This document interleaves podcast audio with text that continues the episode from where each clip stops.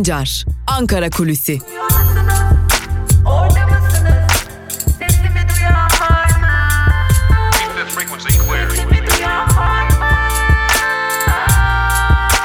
Özgürüz Radyo. Özgürüz Radyo.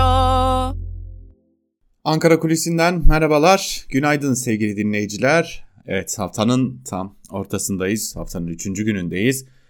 Ve tabii ki Ankara gündemi yoğunluğunu korumaya devam ediyor.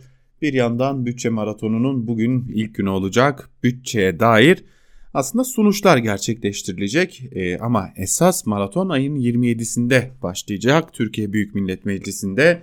O günden itibaren hem bütçe görüşülecek hem kesinleşme hesapları yapılacak hem de e, aslında 15 15 gündür tartıştığımız e, bütçenin Sayıştay e, denetiminden geçen bütçenin e, raporları görüşülecek.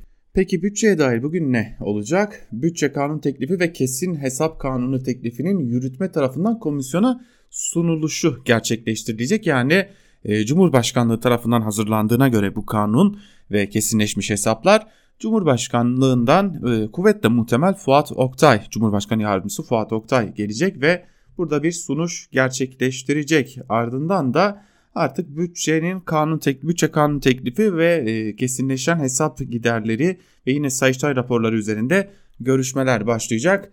Ve 28'inde Büyük Millet Meclisi e, yine 2 Kasım'da Kültür ve Turizm Bakanlığı, 3 Kasım'da Tarım ve Orman Bakanlığı olarak devam edecek. Tabi bazı önemli görüşmeler olacak. Bunlardan biri 5 Kasım'da Milli Eğitim Bakanlığı, 6 Kasım'da Aile Çalışma ve Sosyal Hizmetler Bakanlığı, 9 Kasım'da Milli Savunma Bakanlığı ve tabii ki 11 Kasım'da Enerji ve Tabi Kaynaklar Bakanlığı ve, ve, ve tabii ki en önemli görüşme 24 Kasım'da son oturumda gerçekleştirilecek.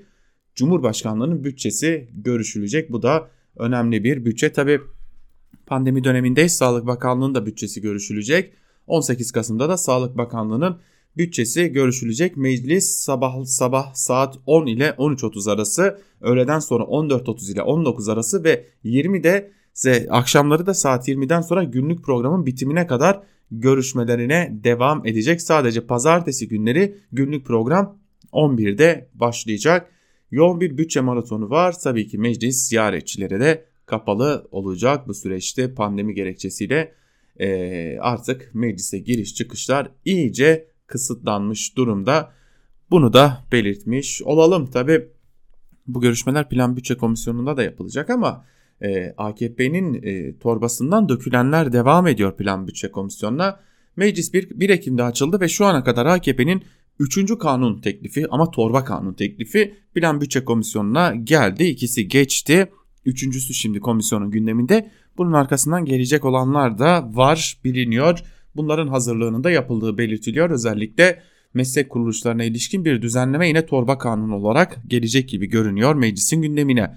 Öte yandan meclis gündemine AKP'nin gazeteleri, AKP'nin yandaşları tarafından istihdam paketi olarak adlandırılan bir e, paket getirilmiş. Yine bir torba kanun getirilmişti. Ama tabi torba kanunun uzun uzun bir adı da bulunuyordu. O uzun adı şuydu. İşsizlik sigortası kanunu ile bazı kanunlarda değişiklik yapılması hakkında kanun teklifi. E, bu torba kanunlarda sıklıkla böyle olur. AKP'nin çok sık başvurduğu bir yöntemdir torba kanun ve e, bu tür torba kanunlarda içeriden bir maddenin adı başlığa taşınır ancak diğer içerikler bilinmez. Fakat Covid-19 gerekçesiyle getirildiği belirtilen bu teklifi de işverenler için istihdam teşvik ve destekleri getirilecek, kurumlar vergisinde 5 bandlık indirim yapma yetkisi Cumhurbaşkanlığına verilecek, işsizlik sigortası fonundan işverenlere sağlanan desteklerin de artırılması hedeflenecek. Bitmedi tabii ki. Teklifte yer alan en kritik düzenleme ise 25 yaş altı ile 50 yaş üstü işçiler için belirli süreli sözleşmelerin koşulsuz olarak yapılabilmesine olanak tanınması. Normalde iş kanununun 11. maddesiyle belirli süreli iş sözleşmeleri objektif koşullarda yapılabiliyordu ama objektif koşullar oluşmamış ise zaten bu belirli e, sözleşmelere izin verilmiyordu, belirsiz süreli sayılıyordu. Teklif bu şartları kaldıracak. Yani bu durumda AKP topluca kıdem tazminatını kaldıramadı ama parça parça kaldırma noktasında adımlarını atmaya başladığını da görmüş oluyoruz. Kıdem tazminatı parça parça yok ediliyor. Tabi burada anayasanın eşitlik ilkesinin de e, ayaklar altına alındığını belirtenler var. E, dün zaten CHP lideri Kemal Kılıçdaroğlu da Türkiye Büyük Millet Meclisi'nde çok sert eleştirilerde bulunmuştu. 18 yıllık iktidarınızda 22 paket getirdiniz. Bunların 16'sı istihdam paketiydi.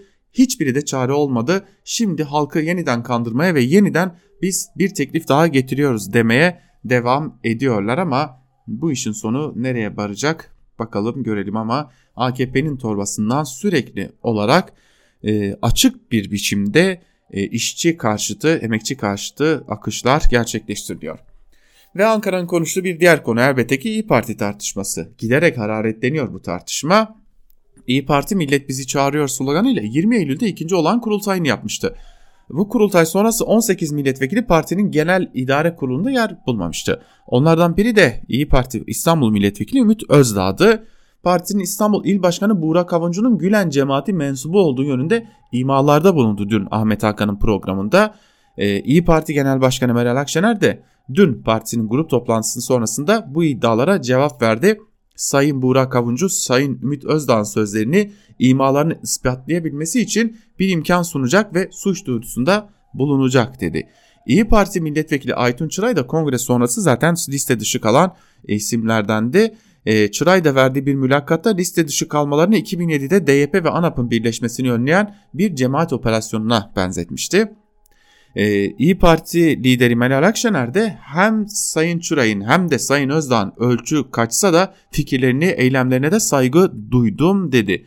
Şimdi Bülent Turan da bir açıklama yaptı. Dedi ki e, partinin kongresinde liste kavgası olmuşsa birçok isim başka partilere geçmişse canlı yayında terör iddiasında bulunmuşsa bu partinin dağılması kaçınılmazdır dedi. Biz zaten biz İyi Parti'nin dağılacağını söylemiştik dedi.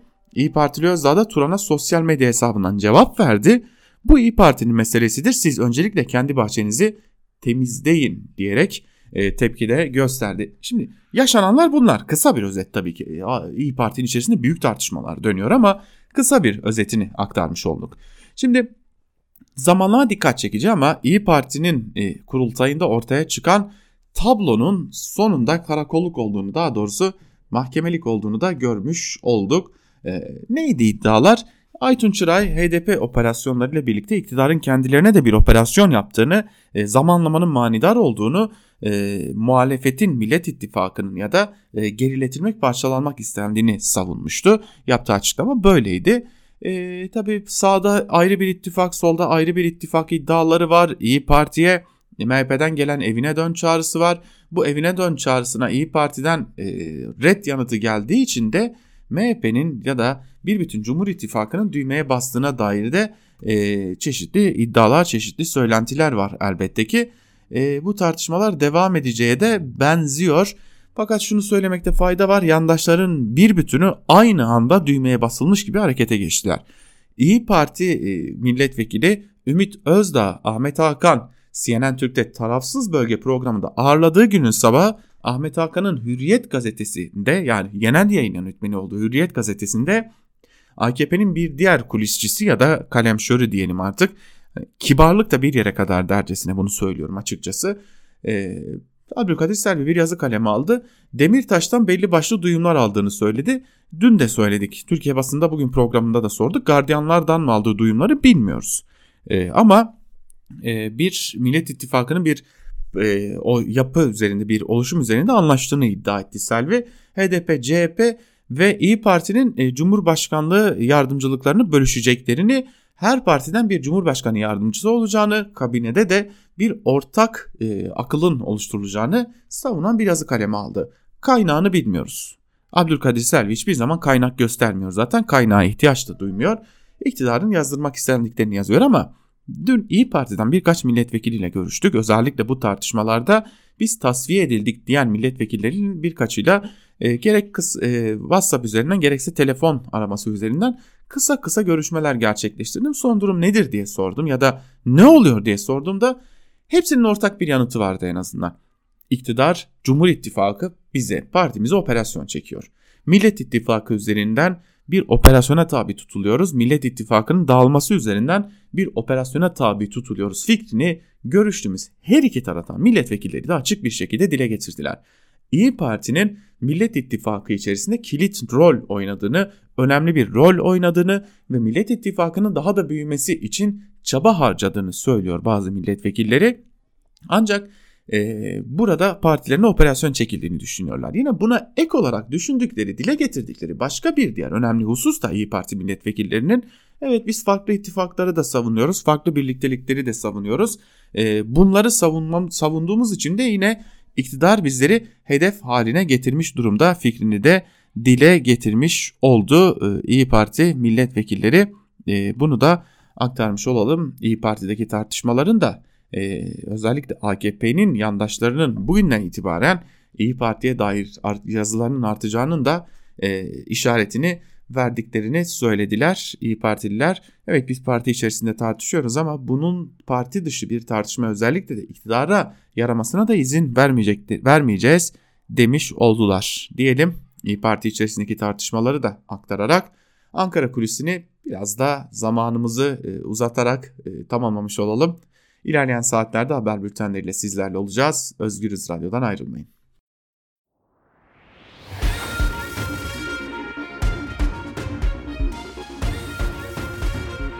Altan Sancar, Türk basınında bugün.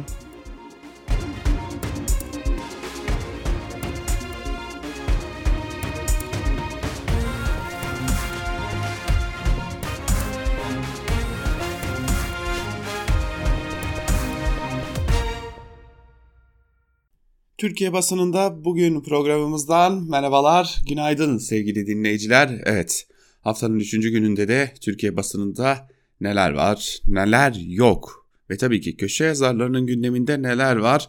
Yandaşlar bugün neyin peşinde bunlara bakacağız. İlk olarak Cumhuriyet'te başlayalım. Cumhuriyet'in manşetinde derin kırılma sözleri var, İyi Parti var, İyi Parti'de oy verilmeyecekler listesiyle başlayan kriz İstanbul Milletvekili Ümit Özdağ'ın il başkanı Kavuncu'nun FETÖ'cü olduğunu ve Kars'ın HDP kazandırıldığını iddia etmesiyle doğru çıktı. Partinin bölünmeye çalışıldığını belirten yöneticiler ve il başkanları Özdağ'ın ihracını konuşuyor.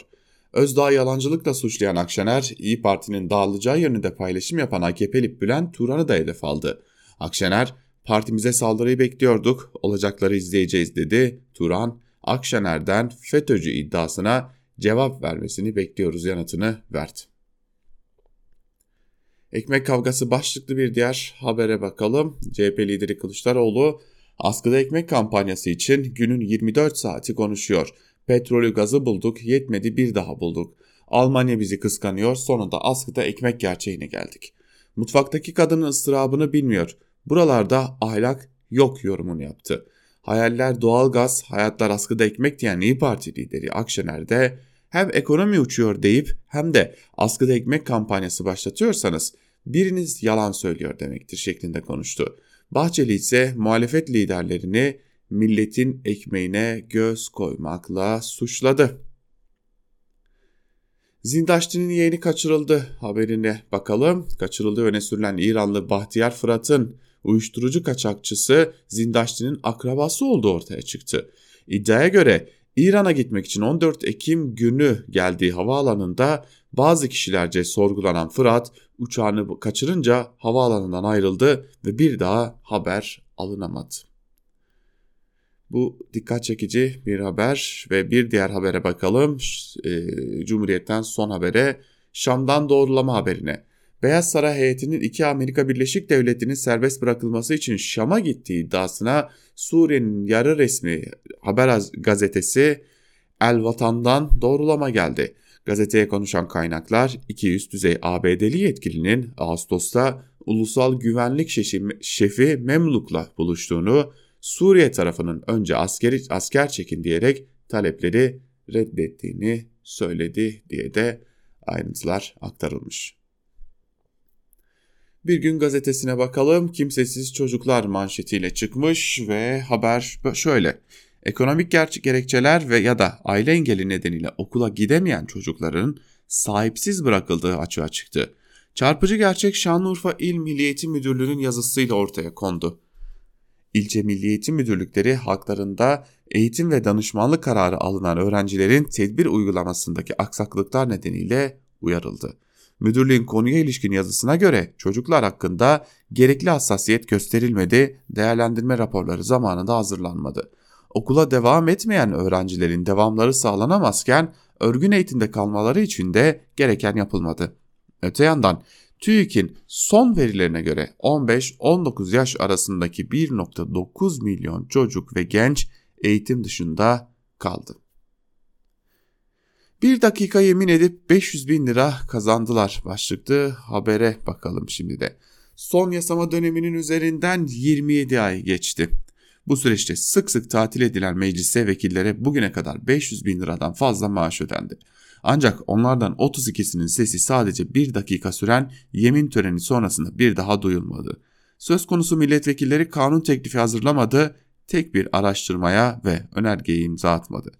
Listedeki, isimlerden 27'si AKP'li.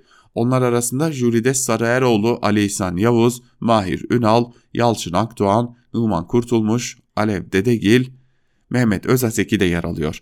Suskun vekiller arasında MHP Genel Başkanı Devlet Bahçeli ile Genel Sekreter İsmet Büyükataman ile Yenilik Partisi Genel Başkanı Öztürk Yılmaz da bulunuyor denilmiş haberde. Evet bir de tabi e, bu vekillerin emeklilik hakkı kazanmış olmaları gibi bir durum da var. Umudunu borsada arayanlarda rekor başlıklı bir habere bakalım şimdi de. Türk lirası sürekli değer kaybediyor, esnaf para kazanamıyor, kazanabilen de sürekli risk altında. Bu karanlık tabloda binlerce kişi umudunu borsaya bağladı. Borsadaki yatırımcılara 2010-2019 arasında 49 bin kişi eklendi. Son 2 ayda katılan yeni yatırımcı ise 9 yıldakini aşarak 67.832'ye ulaştı. 2020'nin ilk 9 ayında borsa yatırımcı sayısı 520 bini geçti. Artış büyük oranda küçük yatırımcılardan kaynaklandı. Toplam portföyün %86'sı borsadaki en büyük %1.2'nin elinde denilmiş. Tabi e, borsadaki bu tabloda nasıl e, bu kadar e, devam edecek? Bu da dikkat çekici çünkü e, borsada kimi zaman dikkat çekici balon olarak da adlandırılan e, bir anda şişip bir anda da e, düşen e, hisseler e, görülmeye başlanmış durumda. Bu da ciddi bir tehlikeye işaret ediyor. Ve yeni yaşama geçelim. Yeni yaşama manşetinde Fırat'a ne oldu, Tumay nasıl öldü sözleri var. Ayrıntılarına göz atalım şimdi de. 1990'ların karanlık figürleri Mehmet Ağar, Alaaddin Çakıcı ve Korkut Eken'in birlikte çekilmiş fotoğraflarının çıkmasının hemen ardından Türkiye'de 90'ları hatırlatan haberler gelmeye başladı. Hakkari'nin Yüksekova ilçesinden İran'a gitmek üzere İstanbul Havalimanı'na gelen Bahtiyar Fırat'ın 14 Ekim'den beri haber alınamadı ortaya çıktı. 14 Ekim günü havalimanına gelen Fırat iddiaya göre polislerce 3 saat alıkonuldu. Eşi Esra Fırat'ın iddiasına göre Bahtiyar Fırat'ı seni istihbarata teslim etmek üzere gözaltına alıyoruz diye, diye tutan polisler Fırat'ın bineceği uçak kalktıktan sonra yanlış anlaşılma oldu diyerek serbest bıraktı. Ancak havaalanından taksiyle çıkan Fırat'ın önü dört araç tarafından kesildi. Eşine mesaj atan Fırat eğer benden haber alamazsan savcıya git dedi. Aile suç duyurusunda bulundu. Kırıkkale F tipi kapalı cezaevinde 6 yıldır adli tutuklu olan Bitlisli Serkan Tumay cezaevinde yaşamını yitirdi. Cezaevi idaresinin haber vermesi üzerine aile cenazeyi Manisa'ya getirdi. Aile Tumay'ın bedeninde darp izlerinin olduğunu fark etti. Tumay'ın telefonun telefonda annesine beni öldürecekler dediği de iddia edildi. Evet tabii işin bir de bu yanı var. Ee, sürekli olarak cezaevlerinde hak ihlalleri, e, işkenceler, ölüm haberleri de gelmeye devam ediyor AKP Türkiye'sinde. Ve bir diğer gazeteye geçeceğiz şimdi. Evrensel Gazetesi'ne bakacağız. Evrensel Gazetesi'nin manşetinde bugün işçi haklarına tırpan, patronlara kalkan sözleri yer alıyor. Yazarımız Murat Özveri AKP'nin istihdamı korumak iddiasıyla meclise sunduğu yasa teklifini değerlendirdi denilmiş manşette. Ee, şimdi aktarmayacağız ayrıntılarını çünkü ilerleyen dakikalarda Murat Özveri'nin köşe yazısını biz de e, Özgürüz Radyo'da Türkiye basınında bugün programının gündemine almıştık. Orada bu yazının ayrıntılarını sizlerle paylaşacağız. Halkımıza çökenler karşısında yasa tanımayız başlıklı Bir habere bakalım. Ödenmeyen tazminatları için Soma ve Ermenek'ten başlattıkları Ankara yürüyüşü engellenen madenciler yaptıkları açıklamada işçinin ciğerini çürütenler, maaşına çökenler, bundan servet biriktirenler karşısında hiçbir yasa tanımayız demiş. Bu da önemli bir diğer haber. Gençliğin genç olmasından korkuyorlar. Cumhurbaşkanı Erdoğan'ın eğitim ve reform üzerine dile getirdiği 18 yılda eğitim, kültürde arzu ettiğimiz ilerlemeyi sağlayamadık sözlerini değerlendiren Profesör Doktor Adnan Gümüş, Erdoğan'ın asıl olarak gençlerin genç olmasına üzüldüğünü belirterek gençlik ne demek? Gelişme, serpilme, büyüme, dönüşme demektir. Eskide kalarak gençlik olmaz. Bunu başaramayacaklar denilmiş bu haberinde ayrıntılarında. Ve geçelim bir diğer gazete Karar gazetesine. Kararın manşetinde İyi Parti var ve bunun adı Operasyon Sözleri yer alıyor. Bir süre önce Cumhur İttifakı'na davet edilen İyi Parti'nin olağan kurultayında başlayan liste tartışmalarının ardından İstanbul Milletvekili Ümit Özdağ İstanbul İl Başkanı'na FETÖ suçlaması yöneltti.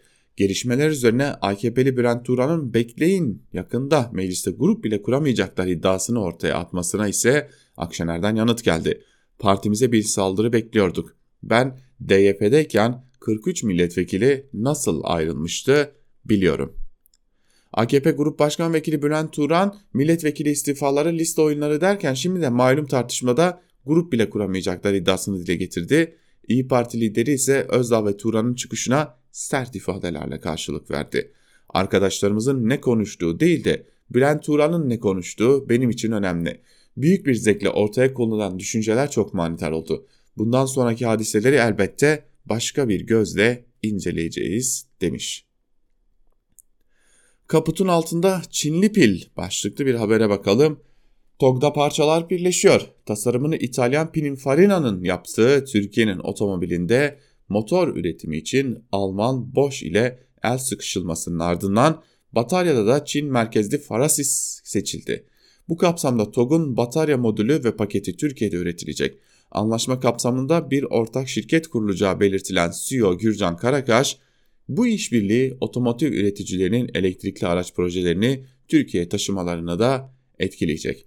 Yani şimdi bu yerli olmuyor. Türkiye'de üretilen araba oluyor. Bu ikisi arasında fark var. Yani şimdi sık sık deniliyor ya yerli ve milli otomobil, Türkiye'nin otomobili. Bakın tasarım İtalya'ya, motor boşa ait ve pil Çin'den gelecek. Ama işin inceliği ne? Parçalar gelecek burada birleştirilecek ya da bu parçalar da burada üretilecek. Ama ee, yine bu parçaları üreten şirketler de Türkiye'li şirketler olmayacaklar, yerli şirketler olmayacaklar. Sadece burada bir araya getirilecek. İyi de yerlilik ve millilik bu değil sanırım. Hani yerlilik ve millilik e, benim bildiğim kadarıyla e, her anlamda e, eğer bir ben kendi otomobilimi yaptım diyorsan her anlamda o parçaları da sen yapacaksın, o parçaları da sen bir araya getireceksin, o parçaları da e, otomobile sen monte edeceksin ve sonrasında da e, benim otomobilim diyebilirsin ama sanırım bu e, içinde olduğumuz mevcut durum öyle pek de e, şey gerçeğine benzemiyor. Yerli ve milli otomobil gerçeğiyle örtüşmüyor gibi. Tabii bu benim fikrim. İktidar bunu düşünür mü bilmiyoruz. Çünkü bayraktar içinde, bayraktar sihaları içinde yerli ve milli denilmişti. E, son ortaya çıktı ki Kanada'nın e, kameralarını Kanada'dan ihraç ettiğimiz teknolojileri de kullanıyormuşuz. Sözcü gazetesinde devam edelim. Bekir Coşkun'u son köyüne uğurladık sözleri var manşette. Bakalım ayrıntılar neler. Son köşesinde adı, son köşesinin adı 10. köy olan usta ve dürüst yazar Bekir Coşkun'un cenaze töreninde gözyaşları sel oldu. Geçen pazar hayata veda eden yazarımız Bekir Coşkun'un cenaze namazı Ankara Doğramacızade Ali Paşa Camii'nde kılındı. Cenaze törenine ailesi, sevenleri, siyasetçiler, kısacası yurtsever insanlar katıldı. Bekir abi, bu ayrılıklar bana göre değil, elimde beyaz mendil peşlerinden koşup ağlamayın diye diye tüm ıslak gözleri silesim gelir şiiriyle uğurlandı. Bugün Urfa'da doğduğu köyde toprağa verilecek denmiş Bekir Coşkun için biz de bir kez daha saygıyla almış olalım kendisini. CHP lideri Kılıçdaroğlu siyasallaşan yargıyı eleştirdi. Yeni Zekeriya Öz, Akın Gürlek'tir. Kılıçdaroğlu Anayasa Mahkemesi kararlarını tanımayan, baktığı davalarda adaleti katleden 14. Ağır Ceza Mahkemesi Başkanı Akın Gürley'i FETÖ'nün yargıdaki kumpasçısı firari savcı Zekeriya Öz'e benzetti. CHP lideri şöyle konuştu. Adalet dağıtması gerekenler adaleti katlediyor. Kim bu? Akın Gürlek. Bu yeni Zekeriya Öz'ümüz çıktı. Hak, hukuk tanımam diyor. Orta çağda olmayan bir yapıyla karşı karşıyayız. Emin Çöleşan'dan FETÖ'cü çıkarmaya çalıştılar. FETÖ ile en ciddi mücadeleyi Sözcü yaptı. Şimdi benim e, burada açık söylemek gerekirse Sözcü gazetesine bir küçük eleştirim olacak. Hani yani nacizane bir eleştiri diyelim. E, sık sık eleştiriyoruz zaten Sözcü gazetesini ama bugünkü eleştirimiz nacizane bir eleştiri. E, e, Sözcü gazetesinde geçen gün e, şöyle bir şey duymuştuk Sözcü gazetesinden.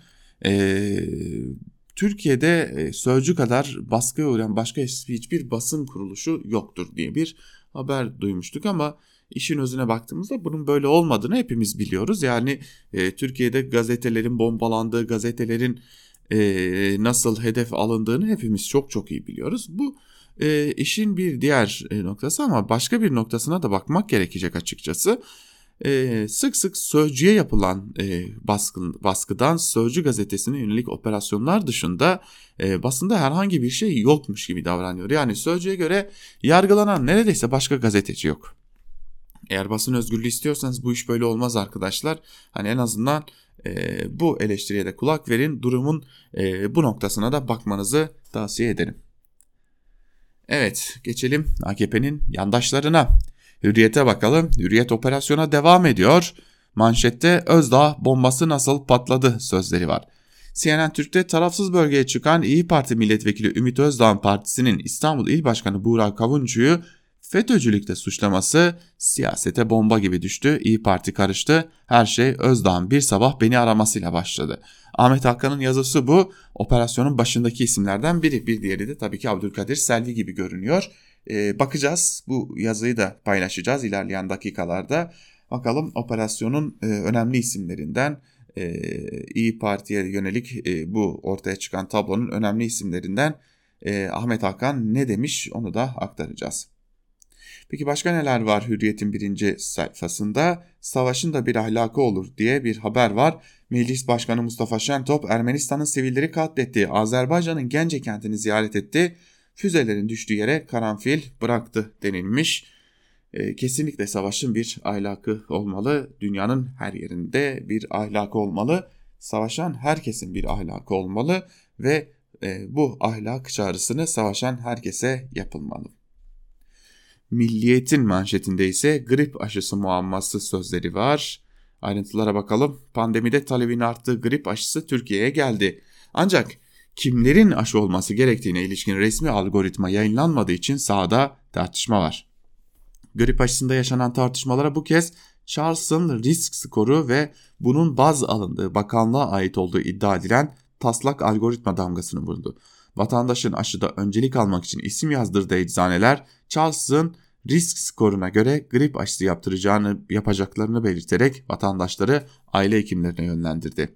Aşı sayısı az. Eczaneler sorumluluk almamak için algoritmayı bakanlık kabul etmiş gibi lanse ediyor diyen Aile Hekimleri Federasyonu 2. Başkanı Er Yazgan ise algoritma aşı olmak için risk skorunun 5'i geçmesi gerektiğini söyledi.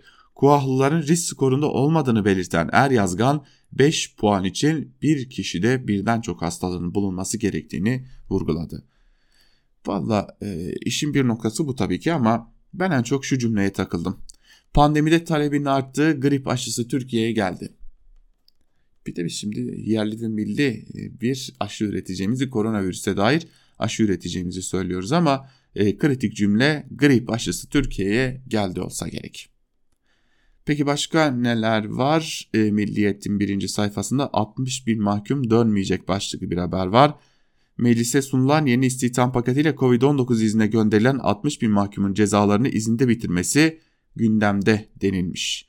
İngilizce bilen taksici geliyor başlıklı bir haber var. Yine İstanbul Büyükşehir Belediyesi'nin taksilere ilişkin düzenlemesi yine birinci sayfada 5 ve 9'larda başlıyor diyerek eğitimde yüz yüze eğitimin 5. ve 9. sınıflar içinde başlayacağı duyurulmuş sanki her şey yolundaymış gibi. Sabaha bakalım manşette enerji casusluğu timine suçüstü sözleri var. Sabah Türkiye'nin enerji sırlarını yurt dışına sızdıran şebekeye yönelik operasyonu açıklıyor. Casusların elebaşı enerji şirketi yöneticisi bir kadın. Türkiye'nin Karadeniz ve Akdeniz'de sondaj çalışmaları yürüttüğü kritik süreçte şok operasyon. Ülkenin enerji ithalatına ilişkin kozmik bilgileri yabancı bir e, enerji devine sızdıran 6 kişilik hücre çökertildi. MIT ve İstanbul Emniyeti'nin aylardır izlediği hücrenin başı Emel Öztürk yakalandı. Özel bir enerji şirketinde genel müdür yardımcısı olan Öztürk, siyasi ve askeri casusluktan tutuklandı. Öztürk'ün gizli bilgileri yabancı istihbaratçı sevgilisine de ilettiği belirtildi. Hücrenin iki numaralı ismi Serkan Özbilgin ise suikastle şehit edilen Danıştay Dairesi Başkanı Mehmet Yücel Özbilgin'in oğlu denilmiş haberde. Şimdi e, dikkat çeken bir haber bu elbette ama benim anlamadığım şey şu. E, enerji ithalatıyla ilgili yani ihraçtan bahsetmiyoruz. Enerjiye alışımızla ilgili bilgiler verildiği belirtiliyor. İyi de zaten enerjiyi alıyorsak muhtemelen bir başka yabancı devletten alıyoruz ve o bilgiler aynı zamanda e, anladığımız kadarıyla bir e, noktada şöyle bir şey var. O devletin de elinde var. Bu haberin altından başka bir şey çıkacakmış gibime geliyor ama bakalım neler olacak. Tabii ki Sabah gazetesi de İyi Parti tartışmasını atlamamış. İyi Parti de FETÖ çatla diyerek bunu duyurmuş. Ee, bakalım e, bu tartışma nerelere getirilecek iktidar eliyle. Ve bir diğer gazeteye bakacağız şimdi. Bir diğer gazete elbette ki iktidarın bir diğer gazetesi olan Yeni Şafak olacak. Ve Yeni Şafak'ın bugünkü manşetinde ise e, ben bir kaleyi yıktım sözleriyle Ersin Tatar var e, AKP desteğiyle e, Kuzey Kıbrıs Türk Cumhuriyeti'nde ya da Kıbrıs Türk kesiminde seçimi kazanan isim. Kuzey Kıbrıs Türk Cumhuriyeti'nde pazar günkü seçimlerden zaferle çıkarak 5. Cumhurbaşkanı seçilen Ersin Tatar ben bir kaleyi yıktım dedi. Rakibi Akıncı'nın 20 sene belediye başkanlığı ve 5,5 senedir de cumhurbaşkanlığı yaptığını hatırlatan Tatar, tabi arkasında bazı güçler var bunu bilmeyen yok. Bu güçlere karşı da savaştık ve burada kazandık demiş. Valla tam AKP'li destek, AKP destekli bir e, isim konuşması bu. Arkasında hep güçler olur ya rakiplerinin. AKP'nin de hep güçlerin arkasında başka, e, rakiplerin arkasında başka güçler vardır. Hep bu söylenir. E, şimdi de e, sanırım e, buradan bir yönetim ihraç ettik Kıbrıs'a. Kıbrıs Türklerine de kolaylık dileyelim demekten başka bir şey kalmıyor. Akit'e bakalım. Akit'in manşetinde Zillet İttifakı çatır diyor sözleri var. Cumhur İttifakı'na karşı CHP, İyi Parti ve HDP'nin bir araya gelerek oluşturduğu Millet İttifakı aradan bir buçuk sene bile geçmeden dağılmanın eşiğine geldi. İyi Partili Ümit Özdağ Partisi'nin İstanbul İl Başkanı Buğra Kavuncu'nun FETÖ mensubu olduğunu itiraf etmesi gündeme bomba gibi düşerken CHP parti içindeki Kemalist anti-Kemalist çekişmeleri ve İnce'nin yeni parti çalışmalarıyla boğuşuyor. PKK'nin siyasi uzantısı HDP ise Ayhan Bilgen ve Altan Tan gibi isimler Kandil'in hükümranlığına karşı kazan kaldırdı diyerek bir e, haber yapılmış. Yani yaşanan tüm birçok şeyin aslında diyelim tümünü demeyelim de birçok şeyin e, nasıl iktidar eliyle e, yaratıldığının ve iktidar eliyle büyütüldüğünün ve iktidarın buradan medet umduğunu gösteren bir şey. Bu iki anlama gelir. Durum iyi değil ve seçime gidilecek ama önce şu ittifakı dağıtabilir miyiz diye de bir yoklama yapılacak. E, bu gelişmeler bunun da işareti diyelim medyada bunun için kullanılıyor gibi görünüyor. Ve evet artık gündemdeki manşetleri bitirip günün öne çıkan yazılarına bakalım şimdi de. Önce yandaşların itirafnamelerine bakacağız. İlk olarak Ahmet Hakan'a bakacağız. Ahmet Hakan Ümit Özdağ bombası nasıl patladı diye bir yazı kaleme almış. Zaten kaleme aldığı yazısını da genel yayın yönetmeni olduğu gazetenin manşetine taşımış. Bu da böyle bir durum. Ee, bakalım yazısının bir bölümünde neler var. Ümit Özdağ İyi Parti içinde yaşanan tartışmalara hiç girmemişti bu zamana kadar. Partimin iç meselelerini kamuoyu önünde tartışmam diyerek bir sabah beni aradı. Ve şöyle dedi. Ahmet Bey ben sizin programınızda İyi Parti'de yaşananlarla ilgili konuşmak istiyorum. Hiç düşünmeden cevap verdim. Tabii ki. Bir hafta sonrası için sözleştik. Yani Ümit Özdağ programda yapacağı açıklamalara bir hafta boyunca hazırlanmıştı. Bir çıkış yapmaya karar vermişti. Sonuçlarını göze alarak. Üzerine basa basa şunu söyledi. Programda İyi Parti ile ilgili her konuyu konuşmak istiyorum. Program saatine yaklaşık yarım saat kala Ümit Özdağ CNN Türkiye geldi. Ne diyecekti? Nasıl bir açıklama yapacaktı? O ana kadar bilmiyordum. Selamlaştık.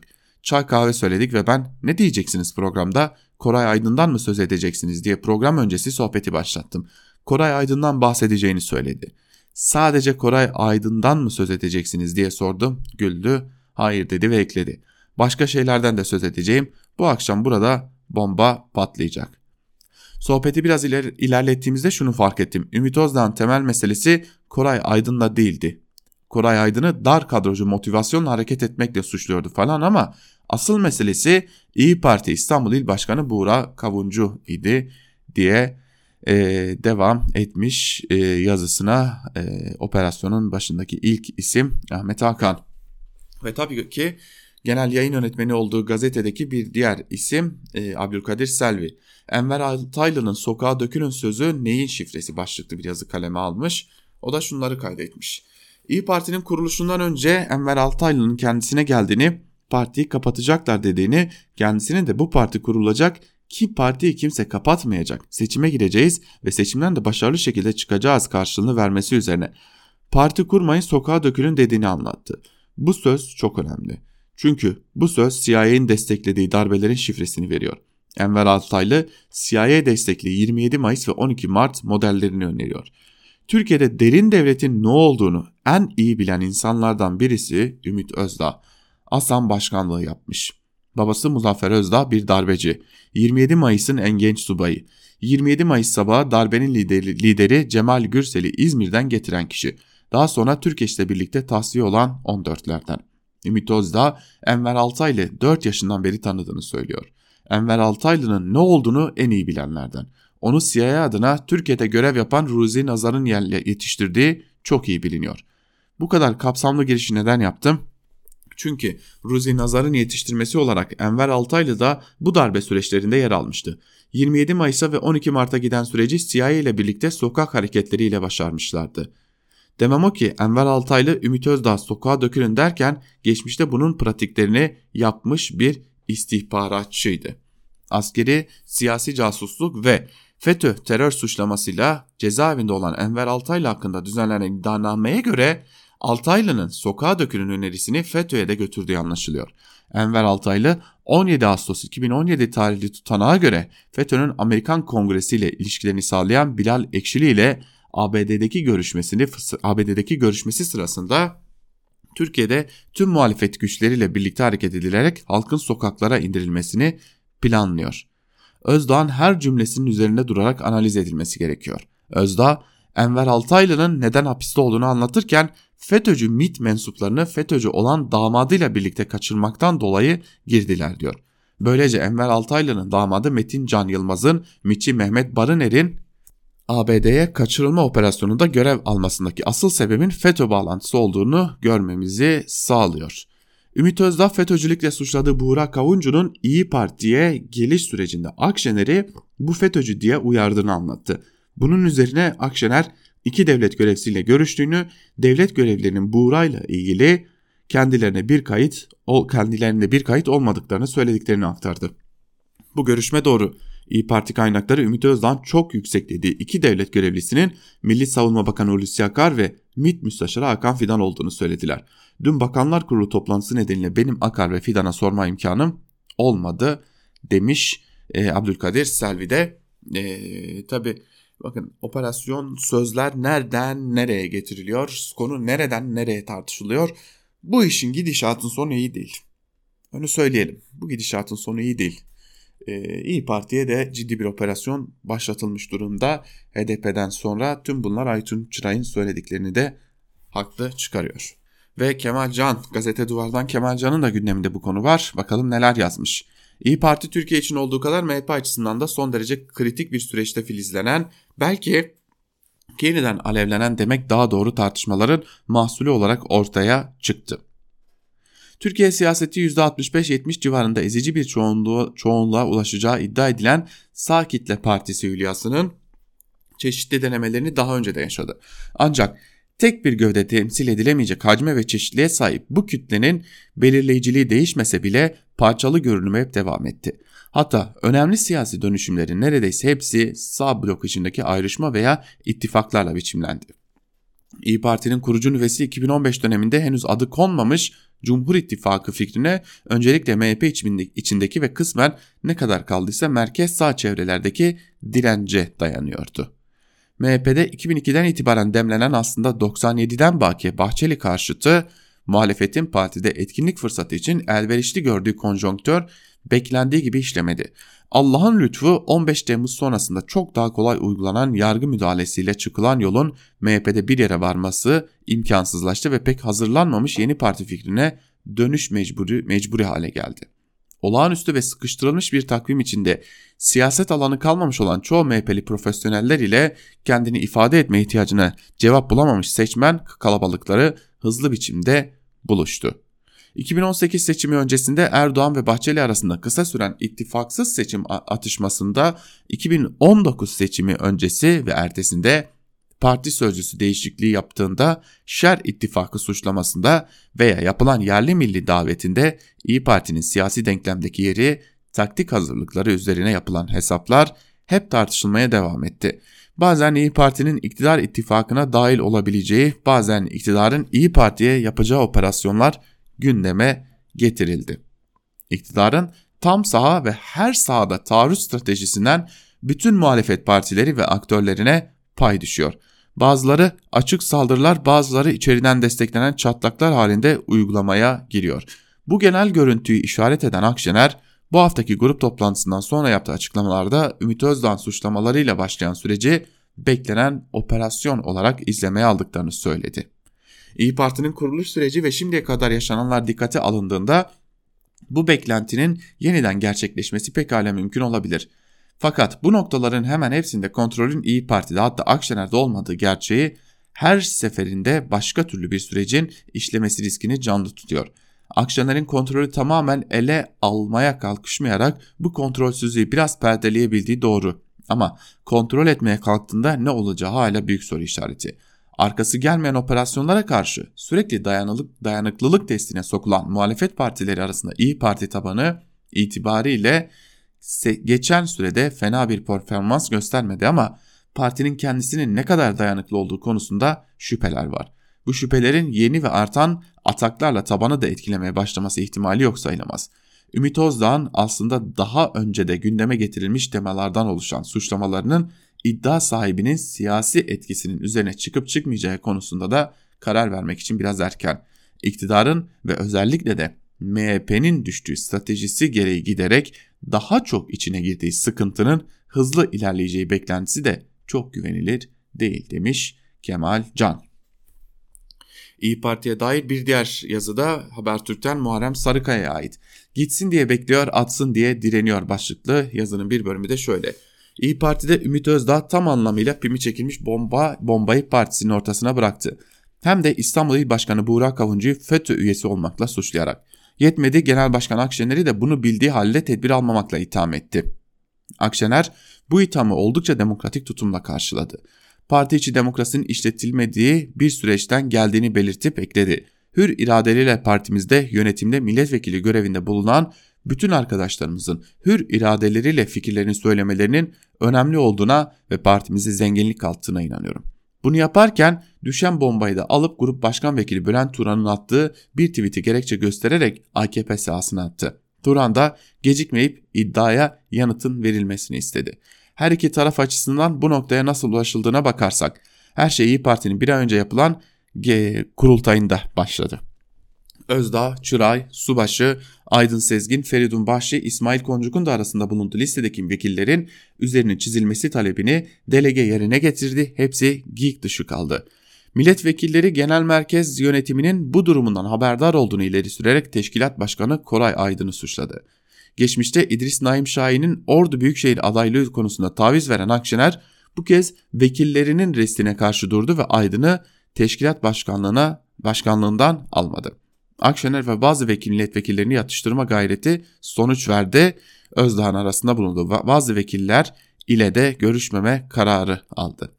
Bunun üzerine Özdağ önceki gün katıldığı televizyon programında isimlerini kongrede çizenler, çizenler delegelerin ağırlıkta olduğu İstanbul İl Başkanı Buğra Kavuncu'yu hedef aldı. FETÖ soruşturmasından yargılanan Enver Altaylı'nın Kavuncu'nun dayısı olduğunu ayrıca kapatılan Kazakistan Türk İş Adamları Derneği'nde de uzun yıllar başkan yardımcılığı görevinde bulunduğunu söyledi. Parti içi demokrasinin alışkın olmadığımız şekilde son raddesinin yaşandığı bu denli ağır suçlamalarda bulunduğu bir ortamda genel merkez yönetimi ne yapacak? Hemen belirteyim hiçbir şey. Akşener'in diğer muhalif vekillerinin de Özdağ tepkisini dikkate alarak disiplin soruşturması başlatma niyeti yok. AKP Grup Başkan Vekili Turan'ın açıklamalarını fırsata çevirip konuyu diğer sahaya atıp geri çekilme taraftarı. Özetle yaşanan gelişmeden rahatsız olmakla birlikte yarattığı efektten memnun. Çünkü kongre sonrası yaşanan tartışmalardan dolayı görülen partideki gevşemenin bu olayla kilitlenmeye döndüğüne inanılıyor. İstanbul'un 39 ilçe başkanının İstanbul il merkezine gidip dayanışma görüntüsü vermesini de bunun yansıması olarak görüyor demiş Muharrem Sarıkaya'da yazısının bir bölümünde. Ve son olarak Sözcü gazetesinden Murat Muratoğlu'na bakalım. Bir eli yağda bir eli yoksullukta başlıklı bir yazı kalemi almış. Bir bölümünde de şunları kaydetmiş. Yağ fiyatları iktidarı yağlayanları bile zora düşürecek hale geldi. Bizzat benim, benim şahidi. Yahu 58 lira olur mu 5 litrelik ayçiçek yağı? Geçen ay aynı markayı aynı marketten 42 liraya almıştım. Afalladım. İstatistik Kurumu'nun açıkladığı enflasyon yıllık 11.75 seviyesinde. Bırakın yıllığı bir ay öncesinden bahsediyorum. Aylık %38 zam hesaplıyorum. İstatistik Kurumu yağı nereden alıyor çok merak ediyorum. Yandaşın kiralık kalemi ekonomiden sorumlu bakana dolar fiyatını sorarken vatandaşın BMW ve Mercedes'le ne işi var cevabını aldığında bir hayli keyiflenmişti. Demek yağ fiyatlarını sorsa vatandaşın kızartma ile ne işi var dediğinde bu sefer de gevreyecekti kendisi. Nitekim kızartma sağlığa zararlı değil miydi? Ortamlarda enflasyon tek haneye inecek dersin, zamları ince ince bindirirsin. Bu biraz kalın oldu ama kim hesaplayacak? Hesaplayan yakın arkadaşı. Onu mu kıracak? Hani bu 8000-9000 şüpheli market var ya hükümetle her daim dirsek temasındalar. Enflasyonu hesaplama dönemlerinde fiyatı toplanacak ürünlerde o güne özel büyük indirimler yapmazlar mı? Şans işte. O kadar zarar koskoca zincir marketi batırmaz herhalde. Peki bu zamlar halkımızı yıldırır mı? Sanmam. Ülkenin yarısı dış güçlerin yaptıklarına inanıyorlar. Yağ fiyatlarındaki faiz zamları.